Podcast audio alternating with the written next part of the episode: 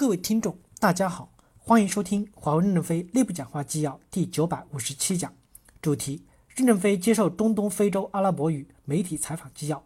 本文刊发于二零一九年十月二十日。接上文，阿联酋记者提问：首先，非常感谢华为给我这次机会。我的问题是，最近中美冲突主要聚焦在经济和科技领域，您经常把华为置于冲突之外，但是在《经济人学人》采访中提到华为的愿意跟西方分享技术。这样的表态会不会把华为置于中美风暴的中心？任正非回答说：“一九九六年，在联合国推动伊拉克石油换粮食的活动过程中，我第一次途经迪拜。迪拜那时候正在拆房子，开始新建。我对迪拜开放的文化感慨万千。迪拜是一个没有资源的地区，对他们这种敢想敢干、开放的精神，我非常的佩服。我也看过一本赫谢赫扎伊德的书，非常崇敬他的伟大。回到中国以后，我写了一篇文章叫。”资源是会枯竭的，唯有文化生生不息。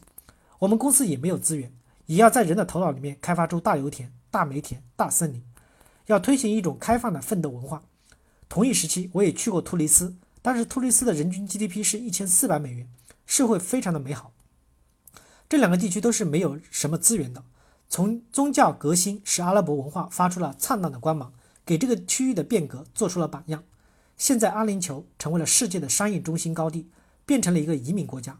既然能在一片荒漠上、沙漠上建成世界顶级的商业中心，那么为什么不能再建设成全球科技创新中心呢？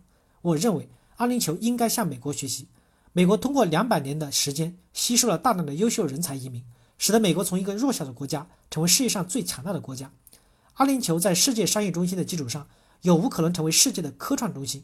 你们的二零七一计划说明完全有可能。美国很多伟大的人物出自东欧。他们在美国的舞台上跳舞，促进了美国成为了世界上最强大的国家。阿联酋的商业生态环境如此美好，为什么不能通过移民来建立世界最伟大的科技创新中心呢？阿拉伯地区的文明其实领先世界三千年，为什么后来落后于欧洲？因为欧洲的发明了火车，火车比骆驼跑得快；欧洲发明了轮船，轮船比骆驼的载重能力强，这样就使得欧洲率先走向了工业革命。这告诉我们一个道理。速度和带宽决定了一个国家的强盛。以前是物理货物的运输的速度，今天的五 G 就是要提高信息和数字传输的速度，应该赶快超越。我们认为，中东多个国家可能会成为世界上五 G 最高的高地群，在五 G 的高速度、低时延、大带宽的高地群上，有可能再次创造出新的阿拉伯的灿烂文明。现在，沙特在优酷上每天的访问量全球第一。科威特人人均的每数据流量使用全球最高六十 GB，多个国家的五 G 高地群通过传播，除了覆盖全部的阿拉伯国家，再向以外传播可以覆盖全世界。四 G 时代领先世界的是日本和韩国，在五 G 时代领先世界的地区是中东，所以中东也会出现新的璀璨文明。我也特别支持阿联酋二零七幺计划，五 G 加 AI 加云的国家战略。阿联酋记者提问。刚才提到过，华为愿意跟西方公司如美国、欧洲公司分享华为的技术，您怎么看？任正非回答说：首先，欧洲不需要，因为他们有自己的通讯技术，我们之间已经有知识产权的交叉许可，应该说已经相互开放了。由于美国缺少最新进的通信技术，我们希望加强和美国公司的合作。如果我们能够帮助美国公司在通讯上赶上来，有利于平衡世界的矛盾。中东是一个政治上比较中立的地区，美国仅仅是制裁华为。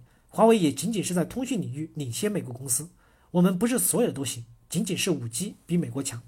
在 AI、云、智能计算这些领域，目前我们与美国公司相比还有一些差距。中东可以选择美国最好的技术，选择欧洲最好的技术，选择日韩最好的技术，选择中国最好的技术，在中东建立一个高地平台，就像迪拜是多元文化一样，迪拜的 ICT 的基础设施将来也可以是多元化，由多种技术、多种砖砌成的平台，应该是最强大的平台。感谢大家的收听，敬请期待下一讲内容。